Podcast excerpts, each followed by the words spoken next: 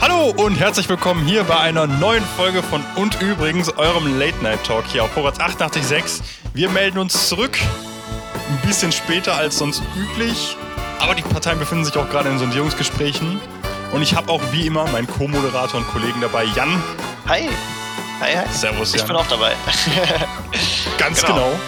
Und wir schauen zurück auf diesen tumultigen September. Genau, und da blicken wir gleich drauf zurück.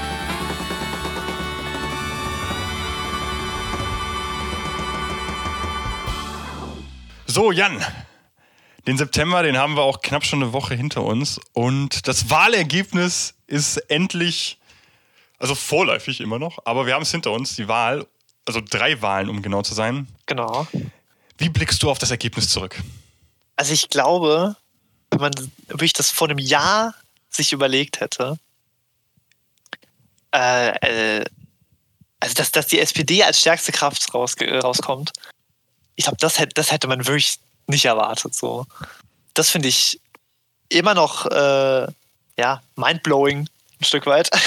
Mhm. Auch so dieses, ähm, diese Sache, dass bei den nächsten äh, Umfragen, ja, dann natürlich beschäftigen wir uns jetzt direkt vielleicht erstmal nicht mehr, aber nur in einem halben Jahr äh, oder so, oder gut, weiß nicht, nach 100 Tagen vielleicht auch, ähm, dass dann die SPD an erster Stelle stehen wird, ja, in dem Diagramm einfach. Ich glaube, das, das hätte niemand gedacht.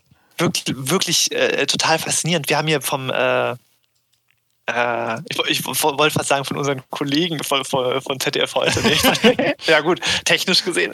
Nee, aber vom, vom ZDF haben wir auch äh, eine Grafik, die verlinken wir euch auch, damit äh, einigen Folien zum Thema. Und da haben wir auch äh, auf Folie 5 äh, zum Nachschauen, haben wir auch die Bundestagswahlen seit 1949, also den, den äh, Langzeitverlauf.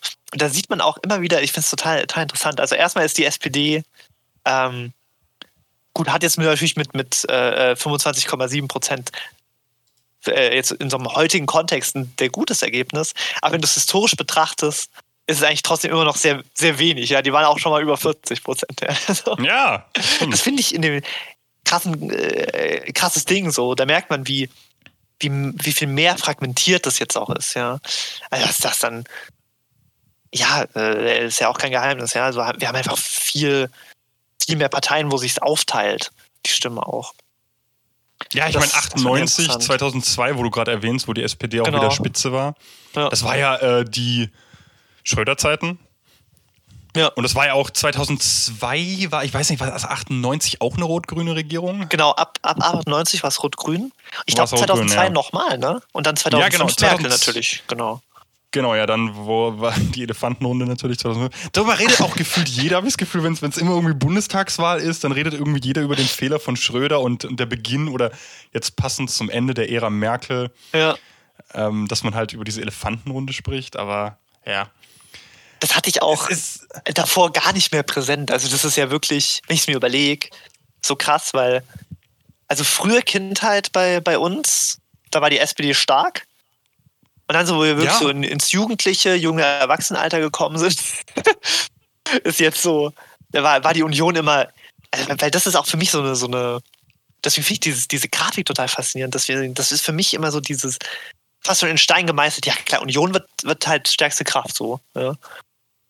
Das, hat, das, sieht man halt auch auf der Grafik so gut. Ne? 2013, dieser Höhepunkt schon, ja. Dieser Zehnerjahre. Und, das, und man darf ja nicht vergessen, das war ja vor der Flüchtlingskrise. Ne? Wenn man dann sieht, 2017 ja. hat die AfD natürlich extrem extrem an, an Mandaten auch verloren gegenüber der AfD, die da 2017 natürlich da schon aufpiekt.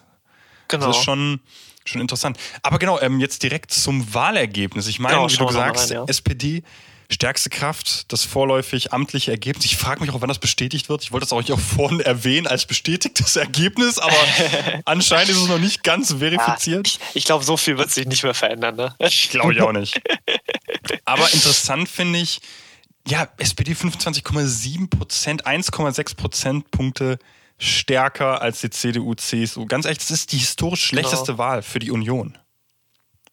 Das, was, also, was, das, das ist, halt schon äh, äh, monumental, das muss man echt sehen, ne?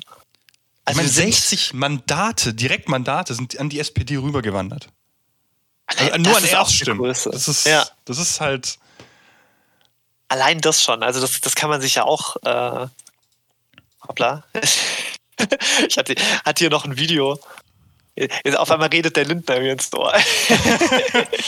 nee, ähm, beim Spiegel gibt es Oder der zukünftige Finanzminister? Ja, ja, Zeichen stehen ja ganz, ganz gut für ihn. Ne? Da, da sieht man ja. auch krass den Unterschied zwischen 2021 und 2017. Wie, wie, genau wie du sagst, so wie viele, also gerade ich habe das Gefühl, viele in Ostdeutschland auch, aber auch, ne, auch in Hessen vor allem, ja. Rheinland-Pfalz ist auch ordentlich. Also das zieht sich echt durch. Also das ist, das ist äh, ja, also ein Trend, der ist ja nicht von der Hand zu weisen, ne? Das ist ja klar. Ja, vor, vor allem, wenn man es eben dann halt mit 2017 vergleicht, wie du sagst, in dem Spiegelartikel, den wir dann auch nochmal natürlich verlinken.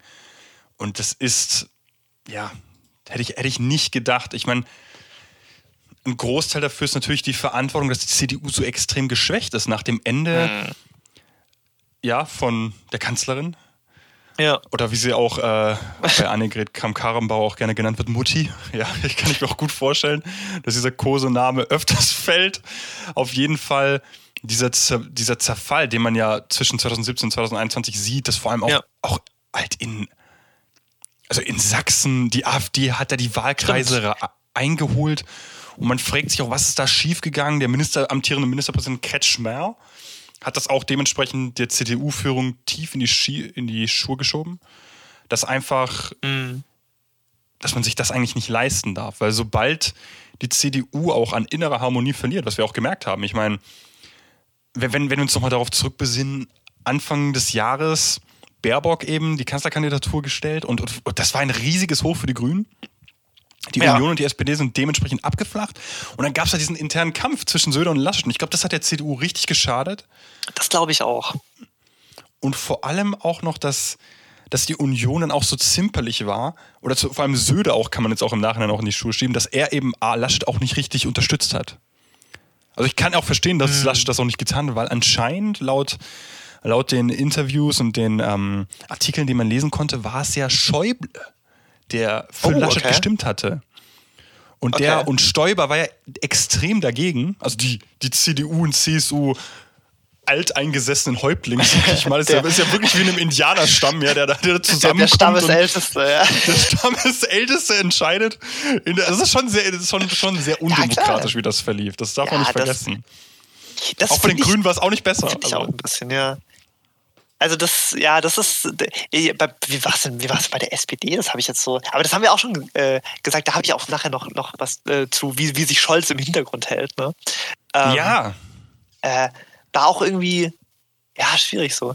Weil, weil, was ich interessant fand, der, weil äh, in, de, in dem äh, Podcast von, von Lanz und Precht hat, mhm. hat der Precht auch gemeint, ähm, dass wenn man sich überhaupt erst die Frage stellen muss, ah, wer könnte denn Kanzler äh, machen äh, und so, dass das eigentlich schon zeigt, äh, in was für eine Krise man, man steckt, so, also in was für eine Personalkrise in dem Fall. Weil früher, also so äh, hat es Brecht gemeint, früher war das klar, wer das macht. Ja, es war klar, Willy Brandt und Kohl, ne? So. Und jetzt, na gut, bei der SPD war es auch so ein bisschen was, vielleicht noch am ehesten klareres Ding, ja. Das hat aber auch gut getan, ja. Das hat gerade was, was die Union, wie du gesagt hast, die, dieser äh, Kampf Laschet-Söder, das hatten wir halt in der SPD nicht und dadurch hat die SPD, glaube ich, schon so ein bisschen halt Stabilität, was, glaube ich, ein ganz wichtiger Wert ist, auch so parteiintern gehabt und dadurch halt auch ausgestrahlt. Ne? Ja.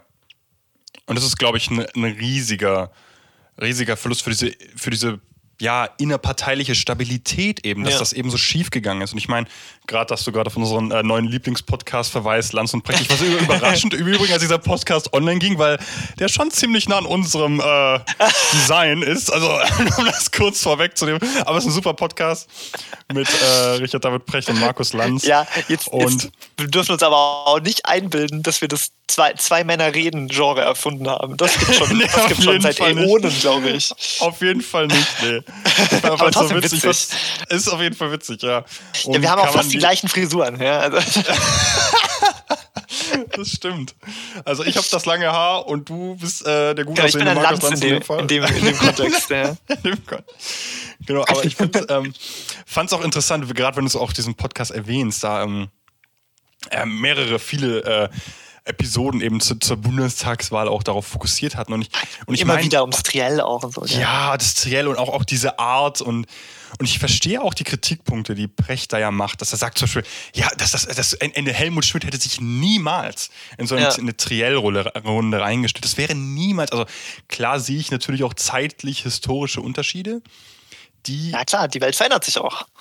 Die aber auch, glaube ich, eine Konsequenz aus dieser extrem massenmedialen Welt geworden ist. Also das, ist halt leider nicht mehr so wie ja, dass ein Zeitungsartikel reicht oder ein Interview im Spiegel, um mhm. irgendwie auf wahlpolitische, also dieses amerikanisierte, ja, was ja schon früh gutes, angefangen hat, gutes. ist ja schon sehr früh bei uns eingezogen. Und manchmal wirkt es auch irgendwie out of place, vor allem im Nachhinein jetzt bei diesen Triellen, wenn ich ehrlich ja. bin.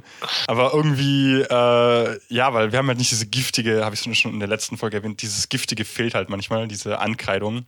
Ja. Es kann, also oft ist es ja, gut, manchmal ist es schon hochgekocht, ne? Wenn dann, manchmal wurde, schon, ja. Also zwischen Scholz, Scholz und Laschet kam das schon hoch. Aber ja, ich habe das Gefühl, auch in jedes Parteithema war und so, ne? Oh, also das war, das, also ganz ehrlich, auf unsere Prognosen nochmal von letzter Sendung zurückzukommen. Also ich hab, war leider in meinem, oder wie ich jetzt sagen würde, Linksrutsch, ja, ja. so wie das je, der Albtraum jedes CDU-Mitglieds war. äh, war wahrscheinlich zu utopisch, aber ich finde auch ehrlich gesagt, die Linke hat es auch verdient, dieses Wahlergebnis wenn ich darauf zurückblicken ja, darf, auf diese 4,9 Prozent, schwierig, ja. die können sich glücklich schätzen, dass sie diese, mit dieser Grundmandatsregel da durchgekommen sind. Weil die haben im Vergleich zur letzten Bundestagswahl auf Folie 2 vom ZDF, also die haben ein Ergebnis von 4,9 eingefahren, aber die haben 4,3 Prozent verloren.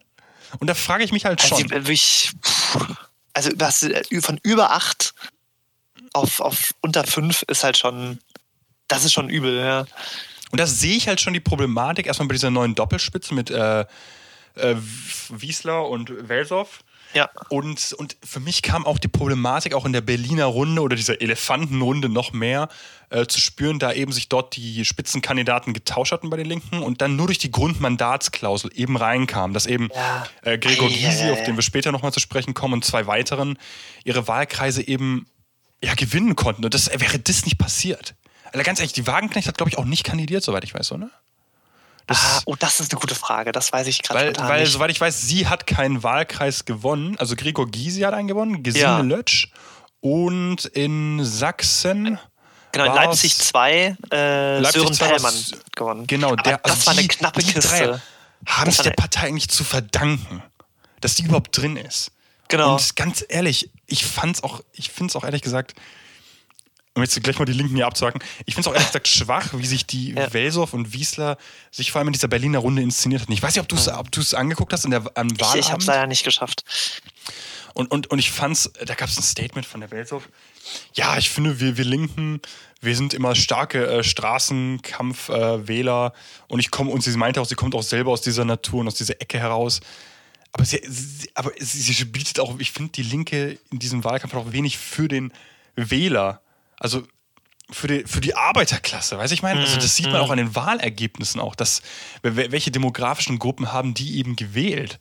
Und man sieht, dass es hauptsächlich Akademiker waren, die Linke ja, gewählt haben. Ja, es verteilt haben. sich dann recht. Äh hauptsächlich unter 30-Jährige, ja. der Großteil und eben die, die Gruppe war eben, also ich finde, also ersch erschreckend wenig Angestellte, Beamte, Arbeiter und aus den meisten Forschungsgruppen heraus waren es eben Akademiker, die die Linke irgendwie noch gerettet haben. Also das ist eigentlich nicht die Zielgruppe der Linken, um es ehrlich zu sein. Ja, sollte also ne, eigentlich nicht das, das Kernklientel. Ne?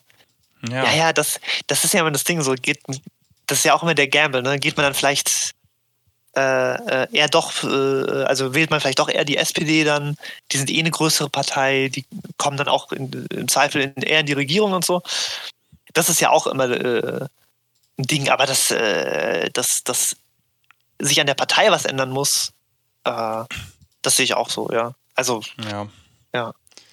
Da sind also die Stimmen ja, glaube ich, auch sehr, äh, ja, recht einstimmig, sage ich mal, nach, nach der Wahl, gerade auch aus, aus der Linken selbst, ja. Ja, ich meine, persönlich finde ich es immer noch schade, dass, ähm, dass ja, das einfach auch zum Beispiel einer meiner linken Lieblingsabgeordneten bezüglich mhm. dieses Wirecard-Skandals und Cum ja. Fabio De Masi. Also das war so der, derjenige, an dem man sich in diesen ganzen Untersuchungsausschüssen, der auch extrem prominent dadurch wurde, wenden konnte. Und ja. gleichzeitig finde ich es halt auch ähm, krass, dass, dass er auch dann nicht mehr angetreten ist. Und gleichzeitig ja. aber auch halt diese parteiinternen ja, Diskussionen dann auch halt ausweichen. Was ich auch verstehen mhm. kann, weil das auch immer irgendwie ein Gefetze ist am Ende des Tages. Das ist ganz schwierig, ja. Also. Also ja, deswegen, das war auf jeden Fall eine richtig schwache Wahl und mal gucken, wie das in den nächsten vier Jahren wird. Mit nur knapp 39 Sitzen im Parlament, aber das war ja nicht die einzigste Partei, die extrem einbüßen musste. Nämlich auch die AfD hat 2,3 Prozent verloren. Ist auch nicht ohne, muss ich sagen. Obwohl sie ja, es immer noch als einen Wahlsieg Fall. sehen. Finde ich auch interessant. Ja, ich meine, 10 Prozent ist halt schon ordentlich. Ah, ich, ich versuche gerade die Folie wieder zu finden. Alles gut. Das dauert immer hier einen Moment. So. Ja, stimmt, 2,3 Prozent, ne? Ja, ja, ist also. Pff, ich ich habe ich hab, äh, meine Theorie zu äh, den Wahlerfolgen, also zumindest auf, auf Bundesebene, sage ich mal. Ja, also mhm. in, in, äh, in, den neuen Bundesländern ist die Lage, glaube ich, nochmal so ein bisschen anders. Aber wenn du es gesamt betrachtest, habe ich das Gefühl, ähm, der Erfolg der AfD so in den letzten Jahren jetzt, ja, also vor allem so 2017, weiß nicht, bis, bis 19 eigentlich, so bis, bis zur Pandemie quasi. Ähm, ich habe das Gefühl, dass ähm, die Partei hat so ihr, ihr ähm, ihre Wählerschaft, ihre Zielgruppe, sage ich mal, gefunden so. Aber jetzt darüber hinaus ist, glaube ich, sehr schwer für, für sie noch weiter äh, äh, weitere Wähler zu überzeugen, glaube ich. Also ich habe das Gefühl, dass es so, ich glaube, äh, äh, was hatten wir bei der letzten Bundestagswahl? Dann so 12,6 oder sowas. Bei der AfD? Bei der AfD. Ich glaube, mehr wird es aber auch nicht. Ich habe nee. das Gefühl, dass es so, ah, mir fällt jetzt keine gute Metapher ein, aber so, ich sag mal, die Karten sind jetzt so verteilt, was das angeht. Und ich glaube, da bewegt sich nicht mehr so wahnsinnig viel nach oben so. Ja. Ich glaube eher, dass es dann runtergeht. Viel ist, viel ist natürlich auch immer noch Protestwahl, ja, wo man auch äh, ja. sich darüber streiten kann, wie sinnvoll das ist. Aber ähm, ich, ich habe das Gefühl, das ist re relativ volatil. So. Es gibt so einen gewissen, ich glaube so, weiß ich nicht, so 6, 7 Prozent sind wahrscheinlich schon äh, sehr überzeugte Wähler. Und aber der Rest ist, glaube ich, also das ist jetzt einfach nur meine Einschätzung, ja. ähm, ist, ist glaube ich, ist, glaube ich, recht volatil, ja. Also ich glaube, da ist, ist viel Spielraum, aber nicht so wahnsinnig viel Spielraum nach oben. Ich glaube, so, also mehr als 12 Prozent kann ich mir äh, nicht vorstellen. Ne? Aber gut, wer, wer weiß, was, was die Zukunft bringt. Klar, verstehe ich auch vollkommen. Also, Aber das ist so meine Theorie zu, zu, zur AfD-Wählerschaft. So. Ja, das ist auch, äh, finde ich, würde ich jetzt auch gar nicht abschalten, finde ich auch sehr, valide, weil, weil ich meine, es bestätigt sich vor allem auch in den äh, neuen Bundesländern mhm. eben, dass dort die Wahlkreise halt kassiert worden sind, die eigentlich früher mal CDU-Territorium waren. Und ich glaube, da ist der Frust noch größer. Und ja. ich meine, ich meine, ich weiß ja nicht, ob du es mitbekommen hast, da gab es ja auch noch diese Proteste aus diesen Wahlkreisen, wo eigentlich, ja, was eigentlich jetzt CDU-Wahlkreise waren, dass sie Laschet nicht unterstützen wollten, weil sie auch mit ihm mhm. als Führer, als Kanzlerkandidat auch unzufrieden sind. Und ich meine, die ganze Union ist in dieser Spaltung drin und ich finde es immer noch krass, obwohl wir jetzt halt in diesen Vorsondierungsgesprächen sind, dass Laschet das nicht, also auch noch nicht zurückgetreten ist. Also ich finde das find ich auch krass. Ja. Das finde ich, also es, es ist wahrscheinlich so, auch, auch mit Andi Scheuer ähnlich, ja. Mhm. So viele Skandale als Verkehrsminister und er hat sogar sein Direktmandat wieder gewonnen in Bayern, aber wohl hey, auch nicht. Das ist ja sowieso bis auf das eine grüne Stimmt, äh, München, Direktmandat. Gell? In München Süd ist es gewesen mit Jamila Schäfer, die hat sich dort durchgesetzt. Ist ansonsten alles in Bayern im Freistaat. CSU. Freistaat. ja, und äh, das finde ich immer noch. Ja, ist krass, ja, finde ich. Es ist krass, also die CSU, auf die kann man sich verlassen, wenn es bei der Bundestags, wenn es um die Bundestagswahl geht. Aber andererseits sehe ich halt, ja, diese, ich meine, Precht hatte dafür einen guten Vergleich auch in seinem Podcast gehabt. Aber ich finde es auch interessant, dass das, man kann das auch, auch nicht nur jetzt aus dem Podcast herausnehmen, auch mit, mit Yogi Löw hat das verglichen, dass er nicht 2018 nach der Weltmeisterschaft zurückgetreten ist. Ich finde sowieso, das hat noch ganz andere Probleme also dort das, innerhalb des äh, DFB. Dass Löw nicht zurückgetreten ist, darum ging es ja, gell? Ja, ja, genau, genau dass, ja, dass, er nicht ja, zurückgetreten ist. Aber ich habe da sowieso noch ganz andere persönliche, äh, abschweifende Meinung vom Precht, weil er war auch beim DFB, hat einen Podcast dort gemacht. Das fand ich, da Ach. bin ich, äh, ja, ja, er war beim DFB. Also ich bin, ich bin da noch ein bisschen, ein bisschen äh, krasserer Meinung als er, weil ähm, ich glaube, er, er, er, er, sieht mir das noch ein bisschen noch zu unkritisch, weil ich glaube, da sind noch viele Sachen intern schief gegangen bezüglich diesem Özil-Skandal mit, okay. äh, mit, äh, oh, mit Erdogan und so. Das gab es auch noch und dann wurde es richtig politisiert und etc. Auf jeden Fall ähm, sehe ich, finde ich aber eine Theorie drin, dass, das, dass man einfach nicht mehr zurücktreten will. Man will das einfach nicht mehr so. Ja. Man geht es bis ans volle Ende. Ja, bis Boah, ans bittere Ende. Finde ich auch eine fiese Entwicklung irgendwie so. Ja, und das ist. Ja, inwiefern das jetzt überhaupt wirklich gut tut. Ich finde es halt krass, dass auf jeden Fall Laschet seinen NRW-Nachfolger schon bestimmt hat. Also er gibt den Ministerpräsidentenposten ja. in NRW ab, aber gleichzeitig. Ja, zurück kannst du natürlich auch nicht. Ja. Gleichzeitig war es ja auch, also ich mit, mit, der, mit dem Fraktionsvorsitzenden, hast du es mitbekommen? Mit der CDU, also nach den äh, ersten fünf Wahltagen ging es um die Wiederwahl des Fraktionsvorsitzenden mhm. Brinkhaus.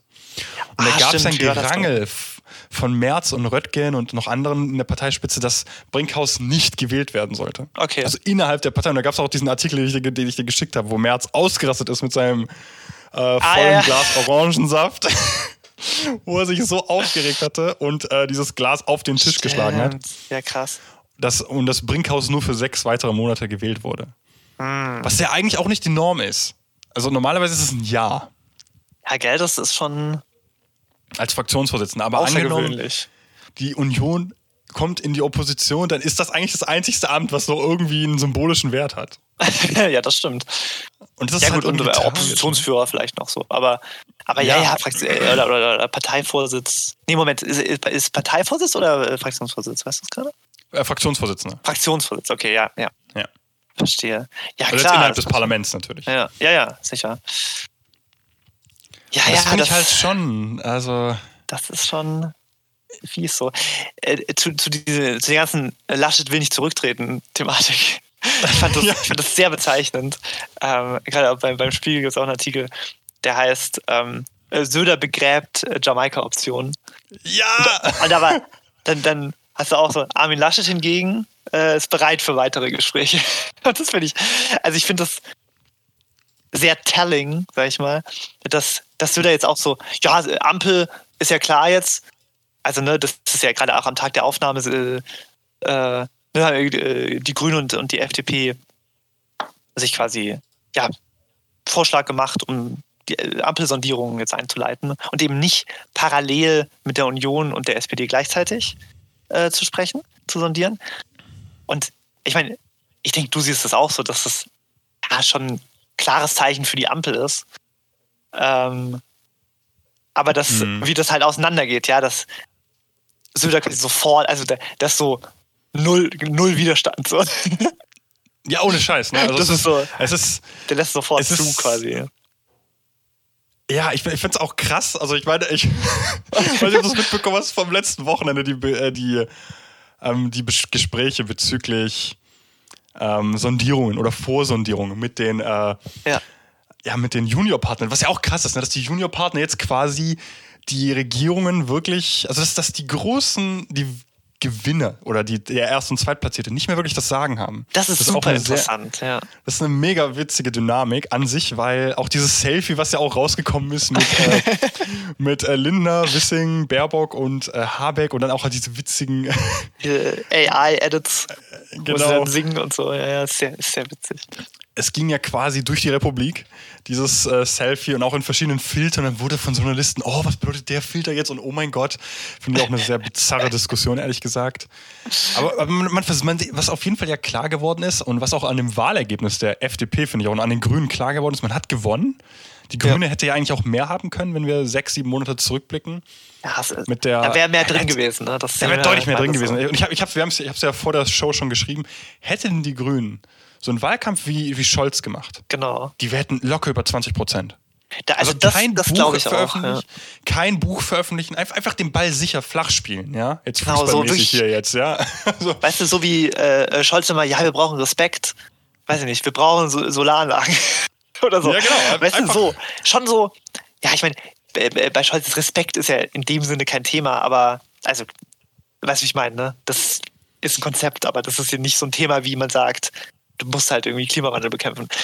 Äh, genau, und es, ist, es wird, es wird nie ja. zu radikal. Und ich glaube, damit hätten die Grünen, hätten die Grünen das so vorgespielt, jetzt angenommen, die hätten jetzt, also hinterhältig, so, ja, wir messen nicht zu radikal, schon machen die über die 20 Prozent, dann sind sie richtig radikal. Weiß ich meine, damit hätte man locker punkten können. Also, ja, so, so wie Fidel Castro, Wahl, ne? der gar nicht zugeben ja. wollte. Ja, ja.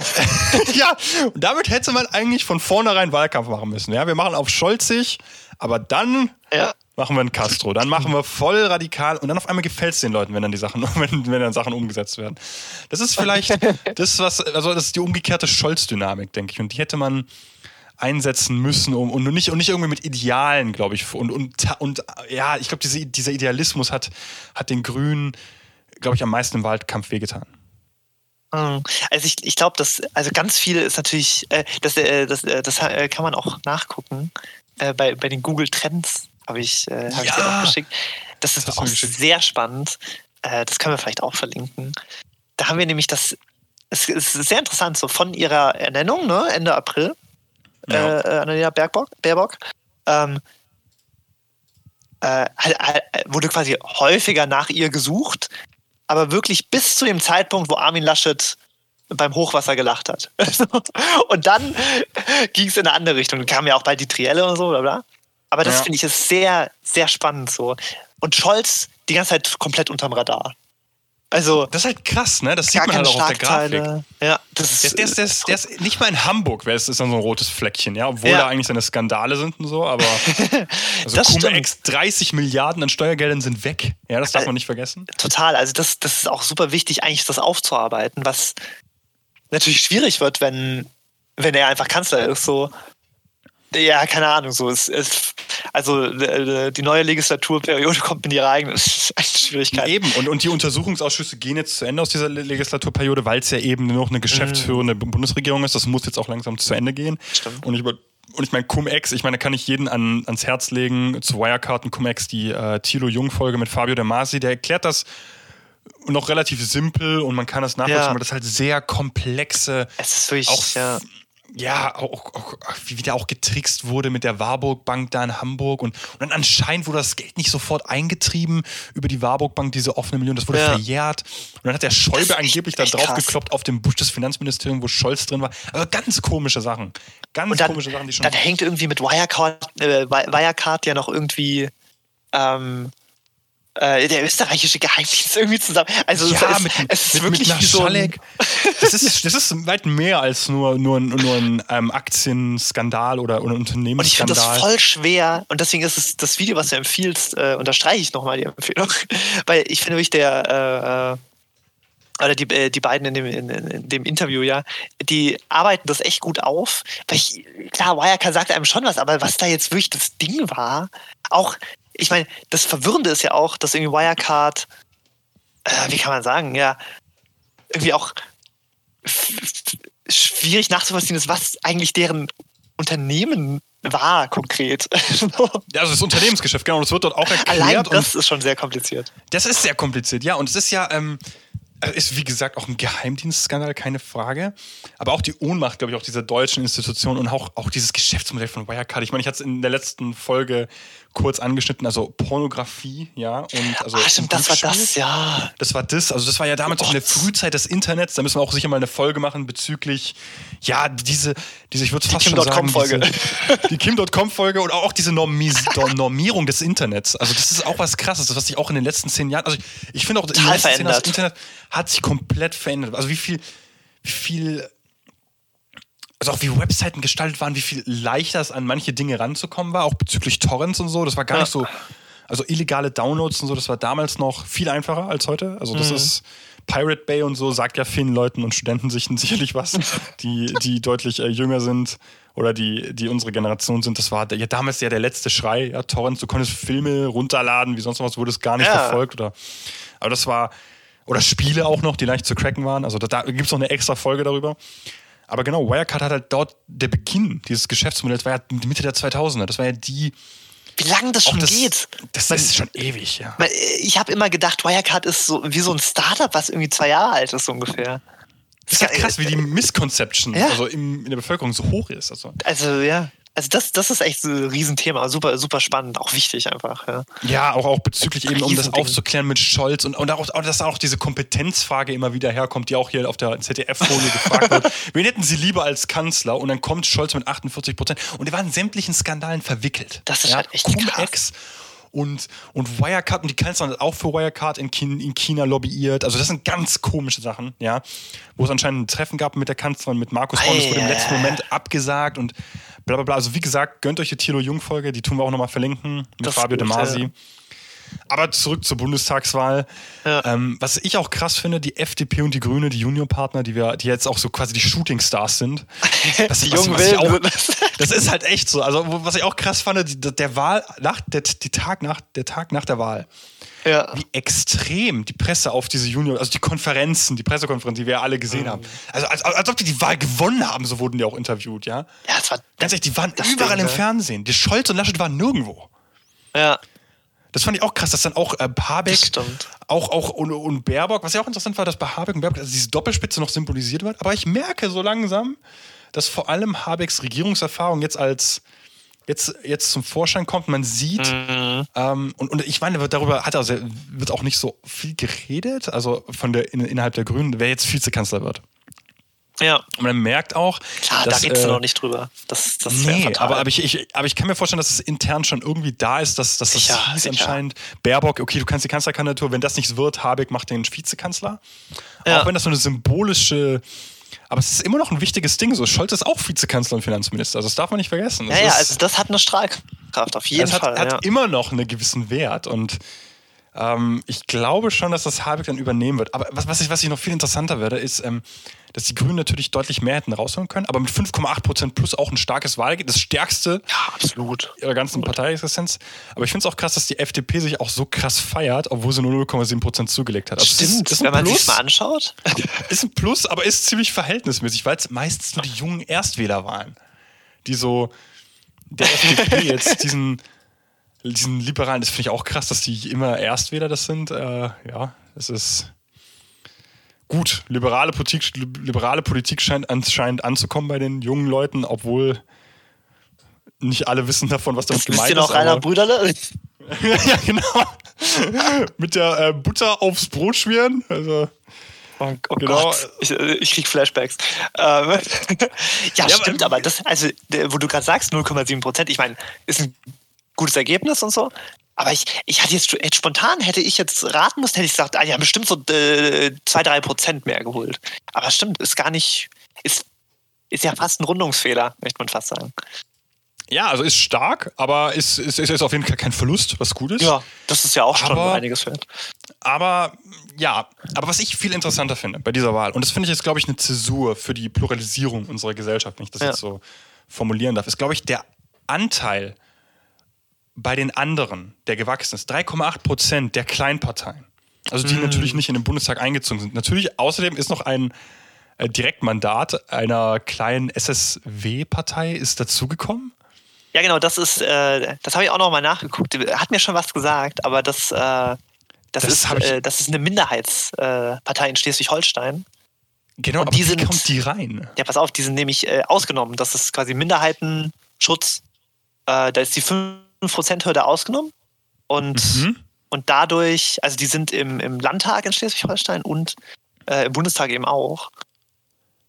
Und ähm, aber wieso im Bundestag?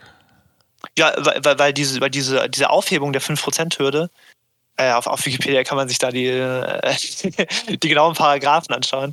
Ähm, mhm. Das gilt eben für Landtagswahlen und für 5% für eben Parteien, die äh, nationale Minderheiten, gut, das haben wir in Deutschland jetzt nicht so viel, aber eben, das ist eine dänische Minderheit in Schleswig-Holstein und äh, weil das quasi deren Vertretung ist, ähm, ja. äh, genau, ist, ist, ist das halt eine Sonderregelung, ja.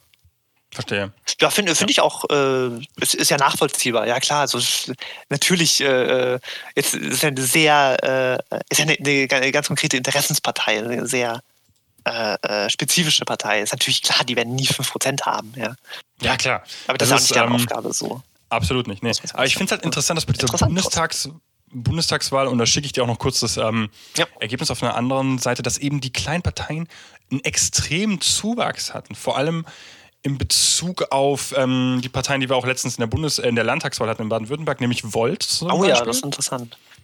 Die haben also extrem zugelegt. Also wenn wir jetzt mal ganz kurz angucken, welche, welche Parteien sind denn alles, also großen Parteien sind jetzt an der 5%-Hürde gescheitert. Und das waren natürlich die Freien Wähler mit 2,43%. Das ah, fand ja, ich interessant. Ja.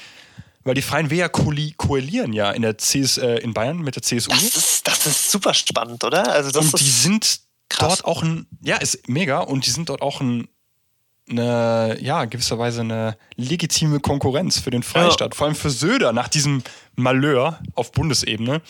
Und die Freien Wähler sind dort dementsprechend auch stark. Ich meine, die mhm. nächste Landtagswahl ist dort in eineinhalb Jahren. Dann haben wir ja die Tierschutzpartei mit 1,45 Prozent, die auch einen Zuwachs erlebt hatte. Die Basis. Und was ich halt krass finde, dass wir dann halt diese ganzen viel kleineren Parteien, also die Partei an sich, die ähm, ja. Sonneborn ist Team Todenhöfer. Das gab's, gibt's auch, auch Ach, das haben wir hier, okay, alles klar. Genau. Dann, wenn so man sich äh, mal anschaut, ne, also wenn, wenn du dann auch so, gut, diese Prozentzahlen sind natürlich super klein, aber wenn du dann siehst, äh, 400.000 äh, Leute, so, das ist halt, das ist halt eine Großstadt, so. Das ist nicht ohne, ja. Oder ja. auch für Volt haben 160.000 ja. Stimmen, also was hauptsächlich auch Jugendliche waren, das darf ich nicht vergessen, diese ähm, sehr ähm, paneuropäische Jugendpartei. Ja, ja. Und, und, und, der Frust ist ja auch bei vielen Wählern und auch Jugendlichen, ähm, jungen Wählern, sage ich jetzt einfach mal, ist ja auch, dass, dass, dass die großen Parteien dann halt auch nicht so durchbringen, wenn man die halt wählt. Und deswegen haben auch äh, aus meiner Theorie auch ÖDP und Volt halt so, ein, so einen Schub auch erfahren. Ne? Also diese, darf man nicht vergessen, weil diese, dieser, dieser Anzuwachs der Sonstigen, der, der war, ich kann mich nicht daran erinnern, dass die Sonstigen allem, über, ja. ja, in der Summe, dass die, ich meine, man sieht es auf der Grafik, die sind einfach über 8 Prozent. Das ist schon ordentlich, ja. Also, das ist schon krass. Ich kann mich nicht daran erinnern, dass der zur Bundestagswahl über 8 Prozent andere hatte. Nee, das war wirklich so, so 3 Prozent vielleicht, glaube ich. Ja, ne? Früher war das echt wenig. Also das fand ich, das fand ich, glaube ich, erschreckend. Weil überleg mal, hätte die Grünen oder die FDP, hätten mhm. die die Freien Wähler gewonnen. Oder, oder die, also die FDP am liebsten die Freien Wähler stimmen und die Grünen natürlich die ja. Tierschutzpartei ja. oder, ähm, oder in dem Fall auch wer wäre es noch gewesen? Also ich wollte, vielleicht teilt sich dann, habe ich das Gefühl, das ist, das ist auch. Ja, teilt sich wahrscheinlich auch. Die, äh, Limettenfarben, sag ich mal. ja. Genau, oder, oder die, die, Humanisten oder die Gesundheitsforschung. Ich wette, da hätte es sicher noch ein 0,1 Prozent nochmal draufgehauen. Also deswegen ja. darf man das nicht unterschätzen, dass, weil diese Parteien, diese kleinen Parteien machen natürlich den Großen, die dann im Bundestag sind, die bilden ja die APO, die außerparlamentarische Opposition, und machen natürlich auch den großen, auch in gewisser Weise Druck, wenn die nicht zu grün sind oder nicht zu liberal oder nicht zu konservativ oder sonst ja. was. Also das darf also, man nicht vergessen. Das, das ist auf jeden Fall eine, eine auch sehr spannende Entwicklung, ja. Weil das, das äh, hat mich schon erschreckt. Also 8,7. Die letzte Bundestagswahl, da waren es nämlich mit den sonstigen, waren 5,0 nur. Ja, guck, also das alleine, das ist schon ja, das ist ein, echt ein großer also. Unterschied, ja. Haben ja. quasi genau das, fast genau das gewonnen, was die Linke verloren hat. Ja, Sogar ein heftig. bisschen weniger noch, aber ja, ja, krass. Das ist schon ja. heftig. Und ja, dann haben wir eigentlich so gut wie alle Parteien durch jetzt für die Bundestagswahl. Die Frage ist ja jetzt eben das Vorsondieren und die Sondierung und wie lange das jetzt mhm. geht. Und wir hoffen natürlich alle, dass es natürlich noch vor Neujahr unter Dach und Fach ist, weil ja, das Jahr muss, ist auch muss. nicht mehr lange. Und ich meine. Zu Weihnachten will ich, wünsche ich mir eine Bundesregierung. Was wärst du so? Auch mal, dass der Nikolaus da dir da den Wunsch bescheren kann. Also, ist einfach, ist einfach Markus Söder, der Nikolaus. Ja. Ähm. Die Frage ist halt jetzt eben, wie teilt sich das jetzt eben auf? Weil die FDP hat ja auch klare Grenzen gesetzt bezüglich gegenüber der SPD, weil man mhm. will natürlich auch nicht das wiederholen, was wir auch in der ähm, was du auch in der Sendung davor jetzt vorbereitet hast, was 2017 eben vorgefallen ist. Ja, ja. Das ist natürlich äh, ja so ein bisschen der, das Gespenst, was jetzt rumspukt wieder.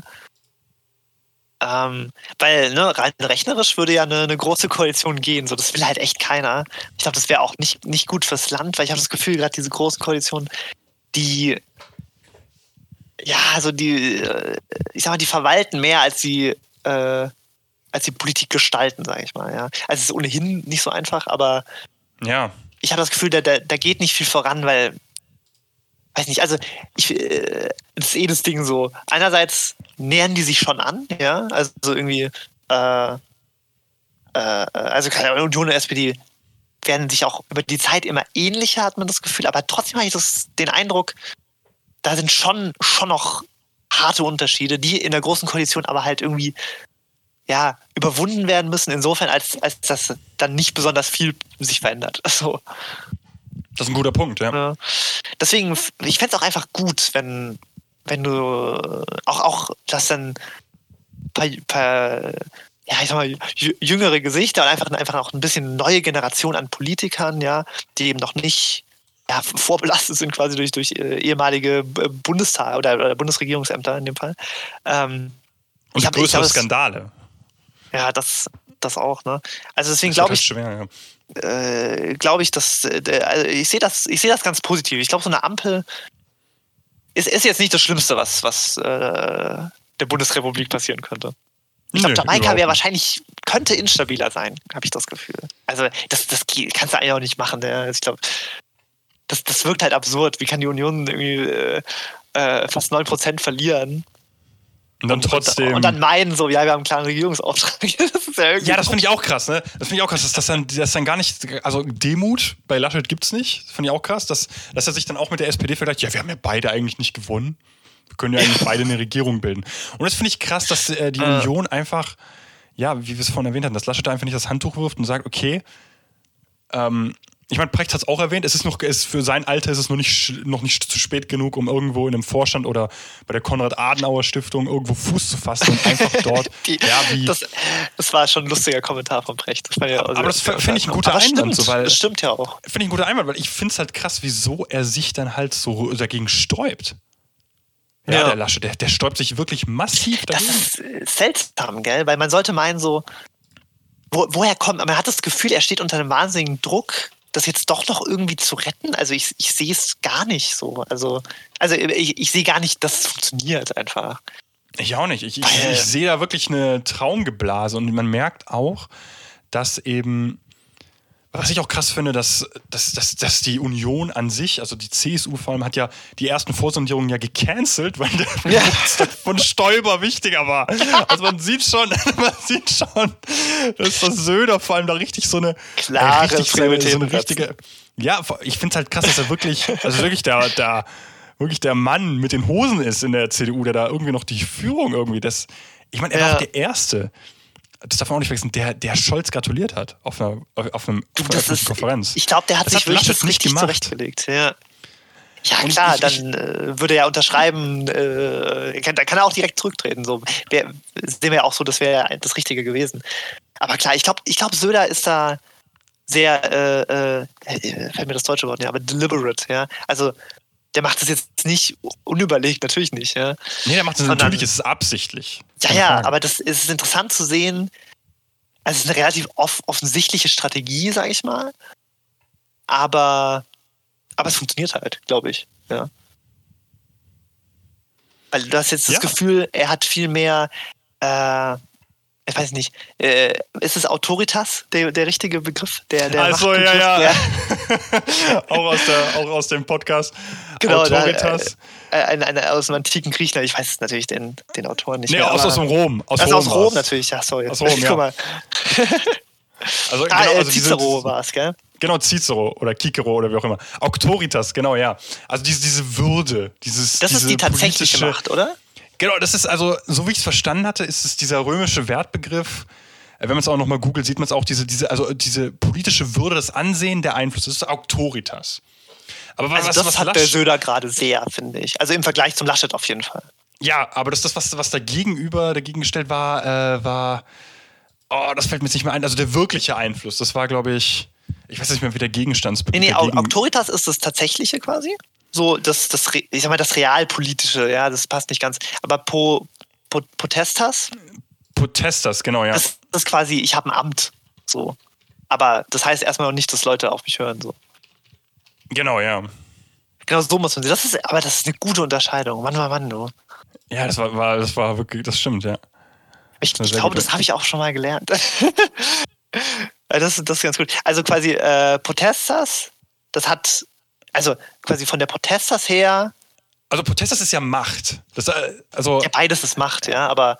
Beides das, ist Macht, aber das Autoritas ist ja das Ansehen, also diese. Also. Dass ja, du auch eine gewisse ein, Einfluss, Autorität hast. Einfluss, ja. Ansehen, ja. Das.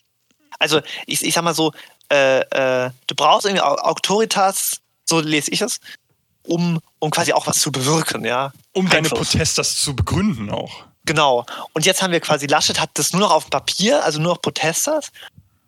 Und dabei ist ja, äh, wie du sagst, dann ist Stoibers Geburtstag wichtiger. Also das, das sagt dir doch alles. Das sagt ja. alles, wer hier wirklich die Autoritas innerhalb der Union hat. Und das ist der Söder. Und, und man merkt das ja. halt auch, dass er halt auch immer den, den Impuls gibt und sagt, wenn wir, also das hat er auch vor der Wahl gesagt, wenn die Union nicht erster Platz wird, dann lohnt ja. es sich, dann, dann, werden wir auch keine Regierung bilden. Aber jetzt im Nachhinein, er, wir, er wirkt auch ein bisschen auf, also er wirkt ein bisschen weich geredet, habe ich das Gefühl. Aber wie du sagst, er macht das auch deliberate, also er tut auch ein bisschen taktieren von vornherein mhm. und gibt ein bisschen den Ton an, zu sagen, ja, hey, Laschet, jetzt mach mal langsam. Ja. Also sondieren ist schon ein bisschen ein großes Wort für uns. Wir können ja mal reden und dann schauen. Und ich glaube, das ist, ähm, ja. wie du sagst, diese, diese zwei römischen Wertbegriffe, die ja auch äh, ja, ja, vom, das ist schon, also der Projekt Lanz Podcast ist schon echt nice für so jeden, der so ein bisschen klein. Da lernt man richtig was, guck mal. Da lernt man wirklich was. Also ich nicht, nicht wie bei uns. Quatsch. bei uns ist es immer ein bisschen fragwürdiger, ja. Bei uns ist es deutlich mehr Late-Night-Talk. Aber was ich interessant finde, ist eben diese Dynamik jetzt, weil das ist wirklich ein Zerfall der Union an sich. Also ich habe hab das Gefühl, Merz fleischt, jetzt, jetzt wo er merkt, Finanzminister ist nicht mehr in Sicht oder Wirtschaftsminister da, ich habe das Gefühl, da verlieren alle, alle, also es ist wie, wie auf der Titanic. Also jeder bricht in Panik aus und, und äh, ja. nimmt jeder ein Rettungsboot für sich und versucht, das schnell Amt irgendwo zu bekommen, was er kriegen kann. Also, und Laschet spielt noch weiter die Musik. So, ich glaube, dann ja, ist die Metapher voll, voll, vollständig. Absolut. ja, es ist. Äh das was dran, ey. Ich meine, ich mein, auch ein witziger, witziger Vergleich war, äh, war das, was auch in dem Podcast vorkam. Und jetzt ist auch das letzte Zitat ist aus einem anderen Podcast. Das, das, das war das, wo, äh, wo verglichen wurde von William Rogersons äh, philosophischen Vergleich mit, äh, mit dem in der Savanne leben. Also meine Wahrheit ist daran gebunden, welche Erfahrungswerte, ah. also in welcher Savanne ich lebe, die Erfahrungswerte, die ich daraus mache, das ist meine Wahrheit. Also wenn ich eine Wasserstelle in einer Savanne irgendwo finde, in dieser Umgebung, dann ist das mein Wahrheitsgehalt. Als also Wahrheitsgehalt. Ist, gell? Als nützliche Wahrheit, ja. genau. Also jetzt nicht als ja. politische Wahrheit oder sonst was. Das ist ja voll abstrakt auch, ja. Es ist extrem abstrakt. Aber dann war das Witzige, den Vergleich, der gebracht wurde, dass äh, Laschet in einer ganz anderen Savanne gelebt hatte, als diese grüne Entwicklung stattfand in den 80er Jahren. Stimmt, stimmt. Und, und Precht in einer ganz anderen Savanne gelebt hat. Also diese politische Unterscheidung oder Wahrnehmung anhand des sozialen Umfelds. Ähm, das war eben die ganze Pointe. Ja. Und das finde ich interessant, dass eben Laschet immer noch, ich habe das Gefühl, immer noch in einem gewissen Realitätsverlust schwimmt. Also dieser Wanne, in der er lebt, komisch, ja. ist immer noch sehr hoch geprägt von, einer, von dem Begriff Volksparteien. Ja. Ja. Kann man also, davon überhaupt noch sprechen? So, das, genau, das, das kann, ist ja der das, Punkt. Ja. Das ist der Punkt. Und ich meine, wenn, wenn eine Partei unter 20, unter 30 Prozent hat, dann kannst du nicht wirklich von einer Volkspartei reden. Ja, also das Zitat Abschmelzen der Volksparteien, mhm. Precht, bla bla bla, ähm, ist imminent. Und das sehe ich auch ist, total. Das ist, ähm, ich meine, so, so dieses Auftauen, beziehungsweise das Einzige, wo ich noch von einer Volkspartei reden könnte, wäre auf Landtagsebene. Zum Beispiel jetzt die ja. Wahl in Mecklenburg-Vorpommern, die wir hatten, wo unter, unter der Führung von Ministerpräsidenten Schwesig eben die SPD massiv also fast die 40 gekratzt, also mit 39,6. Das, das ist ein wirklich umwerfendes Ergebnis. Ja. Sie haben 9% dazugeholt. Kannst du dir das vorstellen? Auf Landesebene. Das, und ich meine. Das ist echt ordentlich, ja. Ist heftig. Also. Und da haben wir auch dieselben Symptome, komischerweise oder interessanterweise, wie auf Bundesebene. Die AfD und die CDU verlieren, ja. die Linke auch, aber die Grünen und die FDP gewinnen. Genau. Natürlich, nee, äh, die FDP in dem Fall noch mehr. Die Grünen auch nur, auch nur knapp drin, ja. Das ist ja knapp in den neuen Bundesländern ja. sind die Grünen ja oft, oft nicht so stark. Aber du hast recht, ja. das ist die, die, gleiche Bewegung, ein bisschen, ein bisschen ist, anders, ja. Aber, ist ähnlich, aber, ja, aber die, die, SPD, die, SPD ist da wirklich eine Volkspartei oh. in dem Land. Also das ist, diese Ergebnisse finde ich auch fast schon utopisch. Also. ja. Also ich meine, ich meine, ich mein, das, das guck mal den Balken an. 39,6, das ist. Da ja. kannst du sagen, ja, okay, mit wem auch immer ich die Regierung bilden will, ihr macht genau das, was ich will. Weil ihr könnt euch froh sein, dass ihr ein paar Ministerposten bekommt. Also das ist, so das ist seit 2002 das beste Ergebnis für die, für die SPD. Ja. Und ich meine, Schwesig sowieso, ihre politische Biografie ist sowieso einzigartig, weil sie ja letztes, äh, die letzte Legislaturperiode im Landtag eben quasi ab, jemanden abgelöst hatte, der Stimmt, ja. äh, krank war. Also deswegen, sie ist ja jetzt, das ist jetzt ihre erste von vornherein startreine also finde ich sowieso, ihre, ihre, politische Biografie finde ich sowieso atemberaubend, weil sie ist extrem, hat sich extrem eingearbeitet, auch in diesen Job. Also gibt es einen oh. tollen Artikel von der Taz, den kann ich ja. mal verlinken. Ist ziemlich ähm, interessant, aber keine Ahnung, also jetzt Mecklenburg-Vorpommern bin ich jetzt nicht so tief drin, aber es war ja zeitgleich mit der Wahl in Berlin zur Bundestagswahl auch äh, großes Thema. Und ja jetzt von vornherein fällt mir jetzt auch keine große Wertung ein. ja, es ist halt weit weg, von, ist buchstäblich am anderen Ende Deutschlands. ja, also. Deswegen, ja, äh, ist halt interessant. So, ich ich glaube, ich glaub so, dass äh, im Kern, also ich glaube, die wichtigste Beobachtung ist echt, äh, auch die interessanteste vielleicht, äh, zumindest die wir erbringen können, äh, ist wirklich, wie du gesagt hast, die, die gleichen Parteien verlieren und die gleichen Parteien gewinnen wie, wie im Bund, aber dann eben quasi mit regionalen äh, Particularities. Ja, also, ja. Dass die SPD dann so stark ist und dann, also ne, ne fast 40 Prozent und dann AfD als, als zweitstärkste Kraft mit, mit knapp 17 oder 16,7. Ja. Also da, natürlich immer, immer äh, äh, ja, regionale Unterschiede. Ich meine, in Berlin sieht es dann nochmal noch mal anders aus. Das können wir, glaube ich, so ein bisschen, bisschen äh, vielleicht ja. ein bisschen durcheinander besprechen. ich glaube, glaub, das tut auch ganz gut. Weil Berlin ah. war ja an sich auch. Also ich, ich, ich bin nicht so gut mit den Stadtstaaten drin, weil das sind ja immer Senate, auch in Hamburg. Ah, da funktioniert es alles so ein bisschen anders, gell? Genau, das ist ein bisschen. Auf jeden Fall, wir haben 147 Sitze in Berlin. Die Abgeno das Abgeordnetenhaus ist es ja. Jo. Also es ist ja deutlich kleiner. Es ist ja nicht, man kann ja nicht wirklich von einem Parlament sprechen. Das ist ja auch das Interessante. Man hat ja, ja klar, diese, ist halt für eine Stadt, ne? also man hat ja diese Wahlbeteiligung in den Wahlkreisen, die ist deutlich kleiner in Berlin. Obwohl natürlich die Wahlbeteiligung, also es sind ja mehr als drei Millionen Menschen, die da wählen. Also das ist immer nicht ohne. Haben wir gerade, äh, hast du gerade die, die Zahl konkret, die genaue? Aber klar, es ist natürlich, ja, klar, Millionen oder? Äh, nee, die habe ich, aber die, die, ähm, die Wahlberechtigten, das wäre interessant. Die Wahlberechtigten, ähm, bei in Mecklenburg-Vorpommern, das habe ich, äh, hab ich rausfinden können, da, da ist es knapp über eine Million. So, ich finde das auch als Perspektive ist krass, so wie, wie, wie äh, äh, äh dünn äh, besiedelt quasi äh, der Nordosten dann doch ist. Ja, ja, ne, ist krass.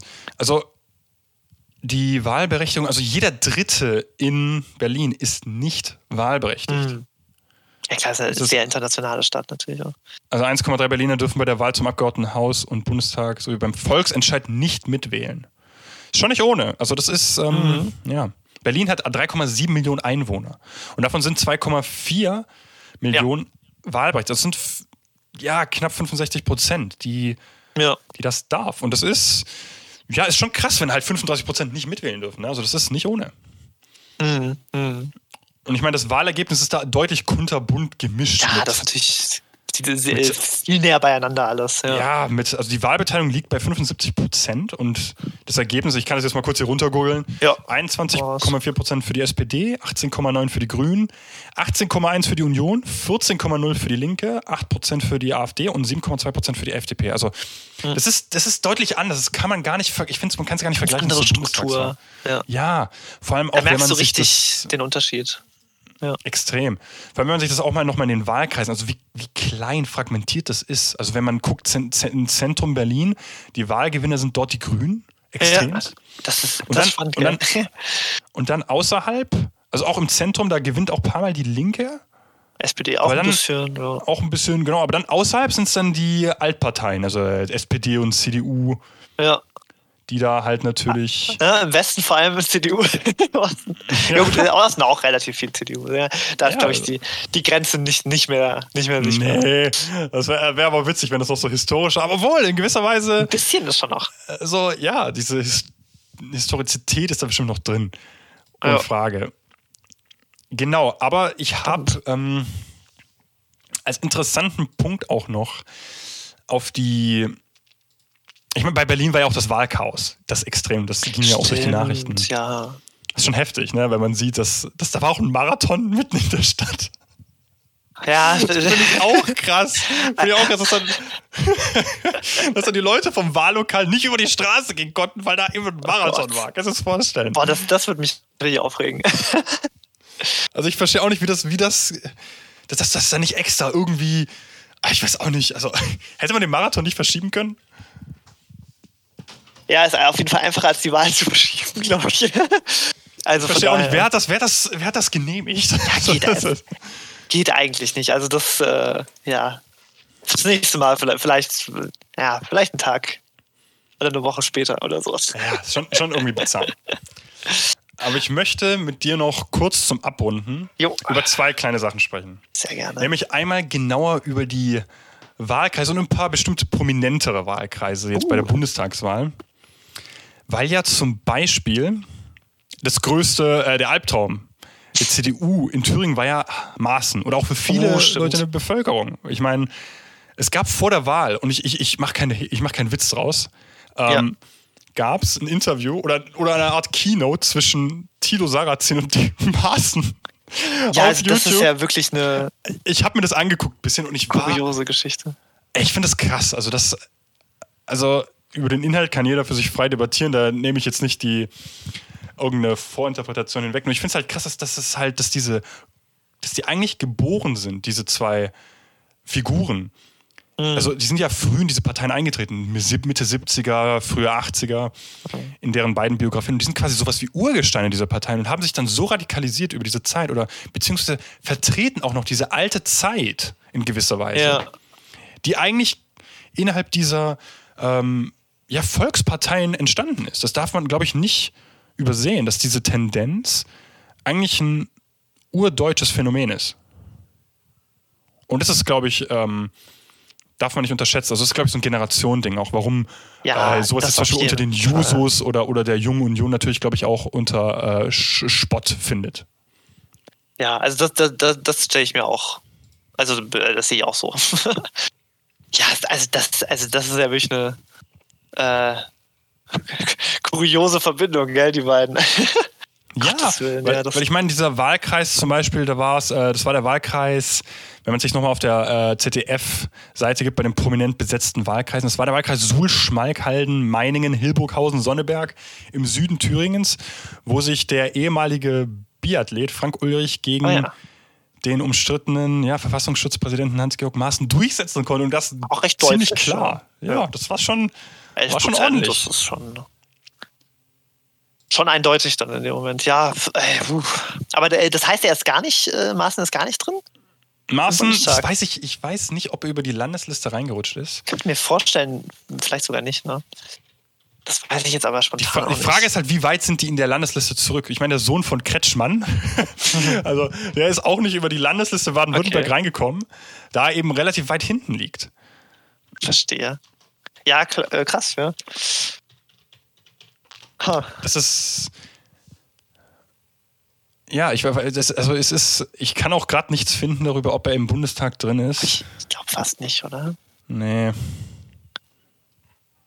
Weiß nicht, Na, am Tor ist natürlich, ist natürlich über die Landesliste rein. Über äh, die Landesliste rein, obwohl er seinen Wahlkreis verloren hat. Also das ist, äh, das Laut, ist halt Lauterbach krass, hat ne? seinen gewonnen. Aber haushoch, du, ey. Haus hoch. Was ich, was ich krass finde, dass Heiko Maas seinen sein Wahlkreis gewonnen hat. Oh, wo, wo ist der? Äh, nee, im Saarland, sorry. Ah, ja, klar, ja, natürlich Saarland, ja. Ja, hat er gewonnen. Ähm, mhm. Was ich aber krass finde, also Robert Habeck konnte seinen Wahlkreis locker gewinnen in Schleswig-Holstein. Ja, klar, das ist natürlich. Mann, Mann, Mann, du. Ah, Flensburg sogar. Ach, krass. Ja, der ist ja. ganz weit oben und konnte sich da durchsetzen. Aber was ich krass finde, war die, war die aus war, ähm, Baerbock gegen Scholz. Oi. Weil das war ja der Wahlkreis äh, das, aber das bei Berlin. Ich gar nicht. Das ist ja großartig. Die, die sind direkt aneinander die eingetreten. Außerhalb. In Potsdam. Gell? Ja, Potsdam. Potsdam Mittelmark 2, Teltow Fleming 2 und da hat der Kanzlerkandidat schon deutlich gewonnen, was ich krass finde, obwohl eigentlich so eine kontroverse politische Person ist. Ja, aber irgendwie nicht in der, in der öffentlichen Meinung. Äh, ja, Kollektivwahrnehmung. ja. Aber da ist, glaube ich, auch echtes Ding, das habe ich, glaube ich, auch schon mal gesagt, gell, äh, dass dieses, was, was Olaf Scholz macht, das kannst du halt, oder was, was, was seine Skandale sind, sag ich mal, das kannst du halt nicht in so zwei Sätzen irgendwie erklären, finde ich. Zumindest nicht so, dass es jemand also ich, ich raff's auch nicht komplett. so. Ich weiß äh, ungefähr, aber, aber äh, Armin Laschet war halt so, ey, diese, ich, ich glaube wirklich, dieses Lachen war wirklich so ein Verheerend. richtiger Turning Point. Ich, ich habe Angst, dass ich das überschätze, aber ich glaube wirklich, weil das ist so, damit, damit so wahnsinnig viel verspielt und das ist so offensichtlich alles. Ja, das ist irgendwie einfacher nachzuvollziehen. Da, da, beziehungsweise da, da gibt es nicht großartig, musst du nicht viel wissen. So. Äh, oder dir viel anlesen, wie bei dem Cum-Ex-Kram so. Ja, was, ja. Was, was ich auch äh, noch weiter, weiter mich reinfuchsen mit Wirecard und den ganzen Kram so, da hängt ja so viel, so viel dran. Absolut. Haben wir ja schon, haben wir ja schon gemeint, ja. Ja, ja und ich glaube, ich glaube, das ist so meine Theorie, warum, warum Scholz so, ja, wie wir vorhin gesagt haben, unter, unterm Radar ist, warum niemand ihn googelt. ja, stimmt. Also ja, zum Thema Olaf Scholz, auf jeden Fall kann ich dir nur recht geben, aufgrund dieser Komplexität dieser ganzen Skandale und dass es halt auch nicht einfach in zwei Sätzen erzählt ist, damit man eigentlich weiß, wo er eigentlich verwickelt war, macht es eigentlich umso, ja. umso simpler für ihn, eigentlich seinen Wahlkreis auch zu gewinnen und sich gegen Baerbock durchzusetzen. Ich meine, sie ist ja über die Landesliste dann reingerutscht, keine ja, Frage. Klar, klar. Weil ich nehme mal an, man hat auch darauf vor schon Vorbereitungen getroffen im Vorhinein. Aber ganz ehrlich, hätte sie, wäre der Wahlkampf anders ausgegangen, ich glaube, sie hätte diesen Wahlkampf, diesen Wahlkreis gerockt, hätte man das ja, safer. das hätte schon sein können, ne? Ja. Aber ja, ähm, auf jeden Fall sind, ist man jetzt, glaube ich, auch so langsam am Ende der Vorsondierung und es wird, geht jetzt hoffentlich langsam auch bald in die richtigen Sondierungen. Und dann halt wirklich auszumachen, wer mit wem Bock hat und wer was bekommt in diesem Prozess. Und wenn wir uns das jetzige äh, die jetzigen Bundesministerien angucken, wer die alles besetzen, jo. wie viele es gibt, gibt bislang ja 14 Stück. Mhm. Wenn es theoretisch zu einer erfolgreichen Ampelkoalition oder Jamaika-Koalition kommen sollte, kann es ja sein, dass ein Klimaschutzministerium oder irgendwas gebündelt wird. Davon ist ja auch gerade die Rede, dass vielleicht eins dazukommt oder man verbündelt mehrere unter einem Dach. Genau. Auf jeden Fall können wir sehen, ist natürlich die wichtigsten oder die mit dem Vetorecht sind natürlich das Finanzen, das Inneren, das ja. äh, also Innenministerium und natürlich das Ministerium für Justiz. Und bislang besetzen Finanzen und Justiz eben die SPD mit Olaf Scholz genau. und Christine Lambrecht so und das ein das Innenministerium ist ja von Horst Seehofer besetzt. Was ich ja interessant finde an dieser Konstellation, dass die SPD auch hier zwei sehr wichtige in der GroKo, ja. in der alten Legislaturperiode besetzt, finde ich, ist das, also wenn jemand den Kanzler wählt, dann muss natürlich auch die Kanzlerpartei auch Abs ähm, Abstriche machen, wenn es um diese großen Ministerien mm, geht. Das macht natürlich auch was aus, gell? Ja.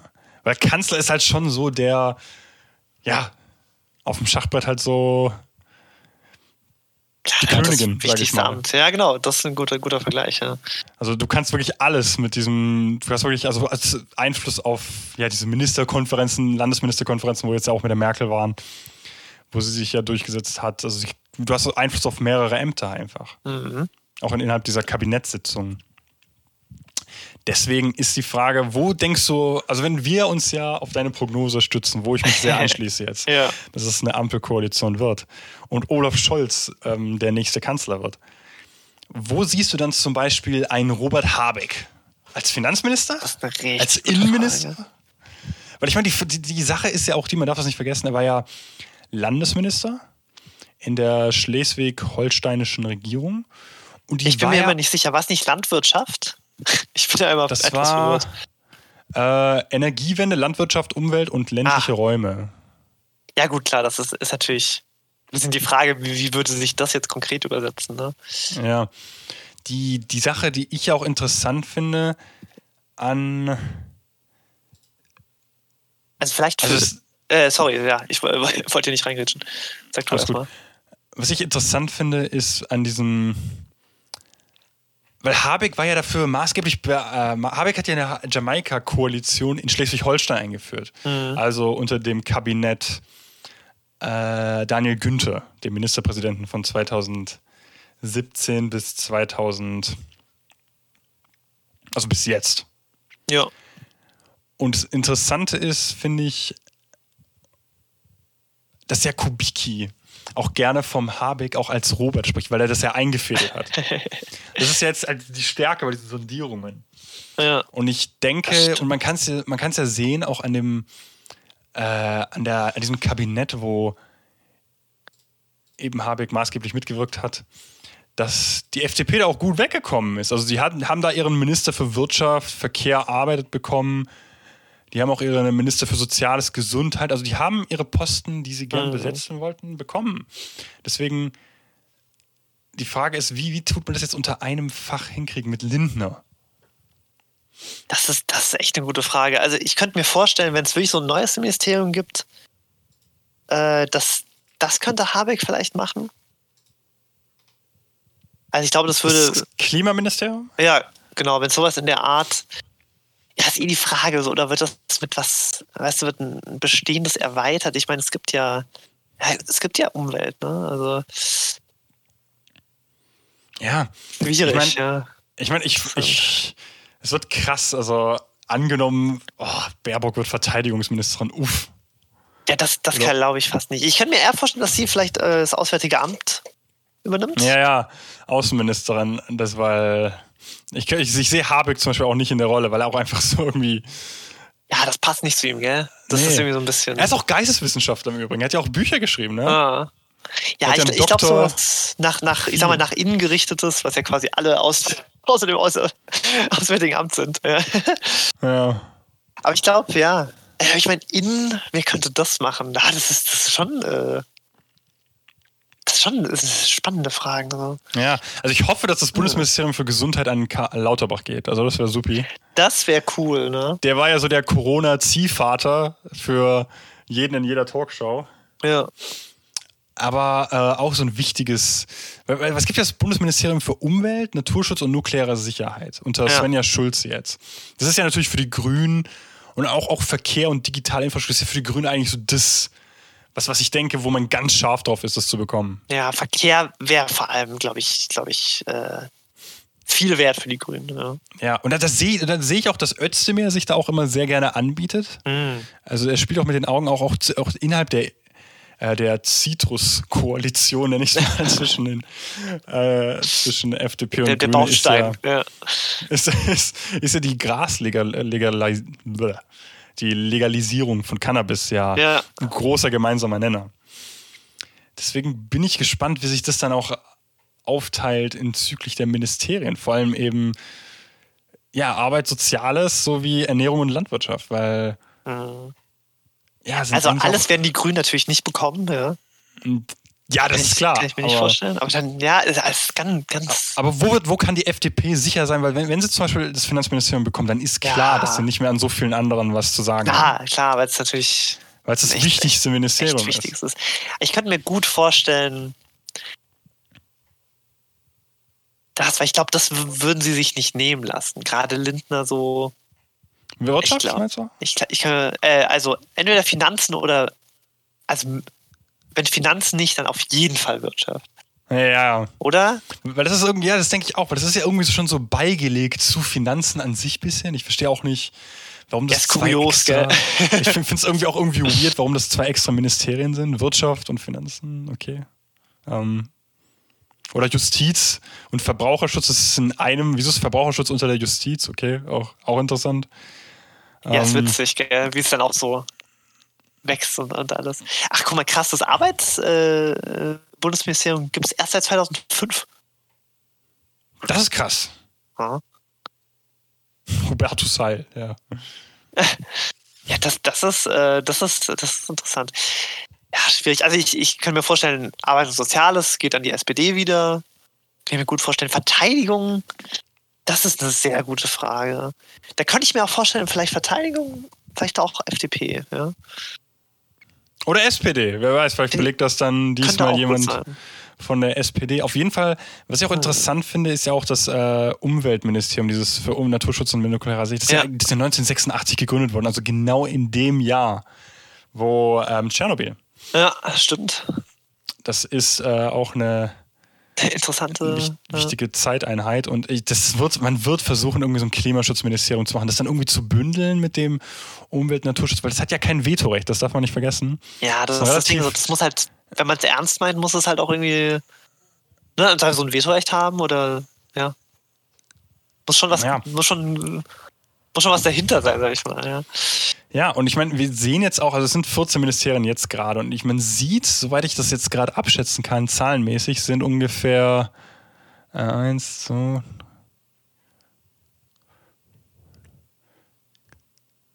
sind sechs von diesen Ministerien unter der Hand der SPD. Ja. das bedeutet, acht Stück sind unter CDU-Hand.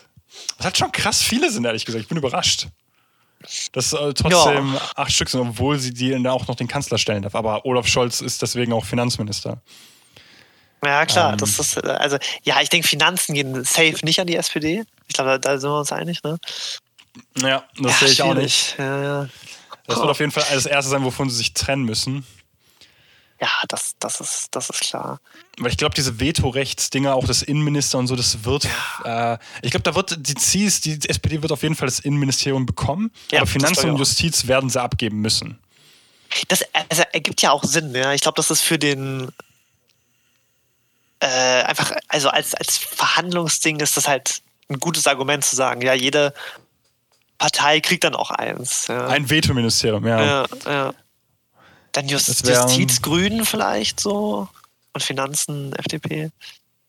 Das wäre krass, wenn die FDP Finanzen bekommt. Aber ich glaube, die kriegen. Wäre schon krass. Die, die, ich glaube, die kriegen danach dann auch nicht mehr viel. Also ich glaube, das wäre es dann auch, weil das Finanzministerium halt so mächtig ist in seiner. Ja, dann vielleicht noch so. Ja, vielleicht noch. Also zwei noch dann wahrscheinlich. Ja, wahrscheinlich sowas, aber dann auch nicht so mehr. Kleinere, halt schon, ja. ja. also so, ich kann mir vorstellen, dass sie danach noch äh, wirtschaftliche so. Zusammenarbeit und Entwicklung ja, bekommen. Ja, genau, ja und äh, Gesundheit. Nee, Gesundheit bekommen die nicht, aber ja, ich weiß auch nicht. Das, das wird sich jetzt zeigen, weil die FDP, man sieht ja auch an den ersten Koalition, äh, Koalition, an den ersten Sondierungsberührungen, mhm. dass, dass die mhm. FDP nicht ganz so auf sympathischer Linie ist mit der SPD. Also bin ich, sind wir auf jeden Fall gespannt, was die nächsten Wochen da noch zu sein. Ja, ich glaube, das, also das ist natürlich die, ja, die Frage einfach, ne? Was, was welche Kompromisse werden da gefunden, ja. Ja, und ich finde es auch vor allem krass, wie, wie der Tag nach der Wahl oder generell dieses Post-Wahl, ähm, Post-Wahl-Mut, nenne ich es jetzt einfach mal, wie die einfach im kompletten Kontrast steht zu diesem Wahlkampf. Ja, total geil. also ich finde es krass, wie ernüchternd das jetzt auch alles ist. Man hat, man hat eben große Erwartungen, Ideale und jetzt muss auf denen halt in diesen Sondierungen eben Kompromisse mhm. folgen und eigentlich ist ja schon besiegelt, dass diese Ideale und diese Taten oder diese idealen Taten nicht so stattfinden können. Ja, keiner kann alles umsetzen, was, was, was er möchte. Ja, und also. ich finde es krass auch, wie diese, diese Euphorie auch extrem, also äh, vor allem von den Grünen und der FDP im, ich habe das Gefühl, man hat das auch in der Antizipation im, äh, davor, dass, dass man, dass man jetzt ein, also dass dieses typische Vokabular Aufbruch unter den Grünen. Ja. Wir sind hier für einen gesellschaftlichen Aufbruch, für einen wirtschaftlichen Aufbruch, für einen ökologischen Aufbruch. Also was natürlich ja. auch parteiintern abgewickelt ist, dass man dieses Vokabular einsetzt. Aber jetzt im Nachhinein merke ich auch, wie diese Euphorie gegen die Wand gefahren ist. So, jetzt passiert, man hat seine knapp 15 Prozent oder bei, F bei FDP 12 und Union das schlechteste Wahlergebnis. Und jetzt ist irgendwie, ja gut, das war's. So, irgendwie, jetzt ist die Bundeswahl Wahl irgendwie auch hinter uns und man wartet darauf. Weil, weil das war es jetzt auch für den Bürger. Mehr kann man jetzt nicht machen. Das stimmt. Also das, das macht ja auch die Wahlen in Deutschland so also gerade die Bundestagswahl so, ja, auf, auf eine bisschen verdrehte Weise spannend, ne? Ja, gerade die ne, in den USA Präsidentschaftswahlen, ja, die fühlen sich ja auch komplett anders an. So. Ja. Das total. ist eine Personenfrage, hier wählt man Parteien, gut, und die Erststimmen natürlich, aber das, das ist ja, äh, hat eine ganz andere Bedeutung, ja. Ja, ja, deswegen vor allem auch, dass dann das Parlament dann am Ende des Tages entscheidet, wer ja. Kanzler wird. Also, genau. Klar, der Fokus liegt ja viel mehr auf dem Parlament dann, ja. Ja, aber vor allem das Witzige ist ja auch, dass, ähm, äh, was ich auch gerade sagen wollte, das Witzige ist ja, dass quasi dieser Tag nach der Wahl auch irgendwie so, ich weiß auch nicht, das hat auch so, irgendwie so ein pseudo-revolutionsmäßiges Gefühl, was ich meine. Also als ob man jetzt einen Aufbruch oder eine Veränderung herbeibringen kann. Ja. Aber dann, ich weiß auch nicht, das, das sehe ich auch gerne immer bei Zizek, so, was ist der Tag danach, so nach genau, dieser ja. Euphorie, weiß ich mal, also. Was wird also, aufgegeben quasi ja, was, zwei Wochen ja, schon. Und, und, und ich, und ich habe so das Gefühl, ich habe die Angst immer wieder bei sowas, dass irgendwie dann nichts passiert. das ist einfach ja, das, so. Das ist die, das Ding, ja. Und da habe ich halt äh, so dieser politischen Philosophie in dieser Angelegenheit sehe ich immer schwarz. Ich weiß auch nicht so. Mhm. Also ja, ich meine, immer diese auch, die, auch Markus Lanz, diese Talkshows, Maischberger, also wie das, auch, auch die privaten bei ProSieben gab es auch äh, riesig viele Beiträge immer zur Wahl und jetzt im Nachhinein ist es passiert, jetzt ist auch einfach so eine richtige Stille, also richtige Nüchternheit eingesetzt. Ja, total, so, das ist wirklich dieses, wie so ein Marathon laufen und dann auf einmal stillstehen. So. Ja, und, ja, und gar keine Medaille. So. Äh, meine, also gar keine Zeremonie. Wer, wer hat jetzt genau nichts. gewonnen? So ein bisschen. Das ja. ist ja auch wenn, Ja, genau so. Also, wie, wie, du auch gesagt hast, so SPD hat zwar am meisten Stimmen und so, aber du hast das Gefühl, viel mehr, viel, äh, ja, die eigentliche Macht jetzt gerade in dieser Sondierungsphase liegt halt bei, bei den Grünen und der FDP. Das sind eigentlich die, die da sagt man ja auch der äh, König, Königsmacher. so. Ja, die Königsmacher. äh, deswegen, das, wär, das halt natürlich, diese Verdrehung ist natürlich, ist natürlich, äh, hat seine eigene Dynamik, ja, dass die, die eigentlich nicht so viel haben, aber jetzt quasi entscheidender sind. Ne? Ja, ist schon krass. Ja, genau. Ja, ja wird spannend. Wird spannend. Auf jeden Fall. Wie, wie, wie jedes Fazit. Ja, aber ich plane das gar nicht. Das ist wirklich einfach, weil es, weil es spannend ist. Ja. ja. ja, gut, dann würde ich sagen, das war's von uns. Jo. Wir behalten das dann auch noch ähm, die Wochen und Tage im Blick und ich hoffe, wir kommen jetzt auch mal nach, nach unserem gut gefühlten Jahresprojekt auch mal äh, ja, zu anderen Themen. ja, genau, die Wahlen sind jetzt alle rum. Äh, jetzt haben wir auch mal ein bisschen Luft, würde ich sagen. Ja. Und können auch mal uh, unseren Themen wenden. Ich würde auch mal gern mit dir auch über, ähm, jetzt nicht nur über politische Dinge reden, sondern auch mal über, über Apple zum Beispiel. Ich wollte schon immer gern mit dir darüber reden, über okay. diese Firma und über einfach mal ganz andere Themen. Keine das Ahnung, ist auch zum Beispiel über das Internet. Kim Schmitz hatten wir vorhin. Die Geburtsstunde des Internet. Ich möchte, ich, ja, Internet ist ja mal, eh ein großes Thema für uns. So. Müssen ja. mal äh, wieder darauf zurückkommen, auf diese, auf unsere alten Sendungen, wo wir noch über, über MySpace geredet hatten, zum Beispiel. das war auch eine sehr witzige Live-Sendung, die wir da hatten. Das war echt lustig. Genau. Ja, ey, auf jeden Fall. Also, äh, ja, man hat auch das Gefühl, jetzt, jetzt ist man auch ein bisschen befreiter. so. Ja, ohne Scheiß. Also jetzt, jetzt, machen die das in Berlin da mal, okay, und, und wir ja, können genau. wieder. wir haben unsere Pflicht getan, wir haben gewählt und, und jetzt will ja, ich auch nichts mehr ja. davon hören. ja, ohne Scheiß. Wir haben alle versucht, so gut wie möglich zu informieren, unsere Meinungen gegeben. Das war's jetzt da. Ja. Also, nee, aber klar, wenn es da Neuigkeiten gibt, sprechen wir auch. Aber du hast recht, so jetzt, jetzt kommt eine größere Diversität auch äh, ein bisschen auf. Ja. An, an also es ist schon krass, wie sehr, wie sehr man sich auch jetzt auf Deutschland fokussiert hat in dieser Zeit, ne? Ja, ja, ja. Ich meine auch stimmt. im internationalen, äh, also wir waren auch international in den Nachrichten, das ist ja auch, darf man nicht vergessen, ne? Da, da fühlt man sich oh. immer so ein bisschen, also eigentlich ist bescheuert, aber man fühlt sich dann schon so ein bisschen stolz, so, ah, die Welt guckt, guckt mal irgendwie ein bisschen interessiert. Weil ich will gar nicht mir vorstellen, wie ja. lustig das sein muss. Dann lernen die Leute Ampel und Jamaika und das ist irgendwie total weird eigentlich. Das schon. Dass, dass man das so nennt, aber Sinn ergibt ja dann schon. Ja, ist lustig, gell? Ja, oder Kenia-Koalition. Am Anfang habe ich es auch gar nicht gecheckt. So, hey, what the fuck? Was bedeutet das? Ach, das sind die Farben. weiß ich weiß, immer ganz witzig. Ja, aber ich meine, ich glaube ich glaub auch, dass die Amerikaner auch irgendwie neidisch auf uns sind, weil wir eben so eine Parteivielfalt haben können. Ja, das ist schon auch gut so. Finde ich, also ich finde, das ist auch. Aber da bin ich auch wirklich stolz drauf. Ein also gesünderes politisches System. Ja. Auch wenn es natürlich seine Fehler hat, das dürfen wir nicht vergessen. Ja, ist äh, absolut bei weitem nicht perfekt, aber ich finde, nee. ich finde, ich finde diese Parteien, äh, Diversität und letzten Endes ja auch Fragmentierung, das bringt auch vieles Gutes. Ja, ja mega. Ja, das jo, denke ich. Äh, das ist ein gutes Schlusswort, glaube ich. genau, ich glaube, ich habe noch einen kleinen Schluss tatsächlich ja, noch, was mir auch aufgefallen das. ist.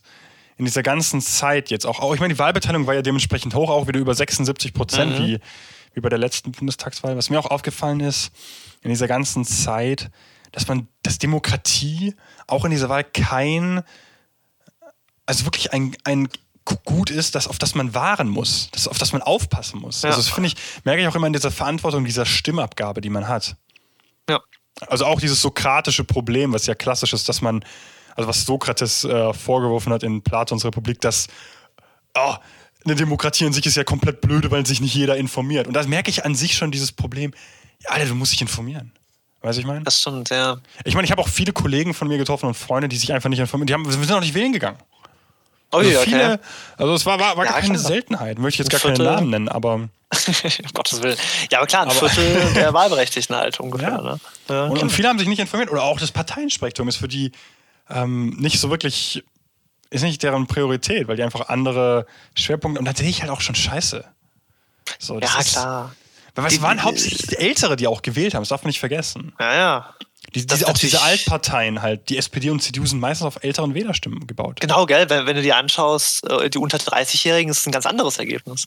Ja. Da, da hast du auch wieder, guck, da hast du auch wieder äh, Grüne und FDP. Du, das ist, ja. das ist, das ist ein Thema, das zieht sich durch.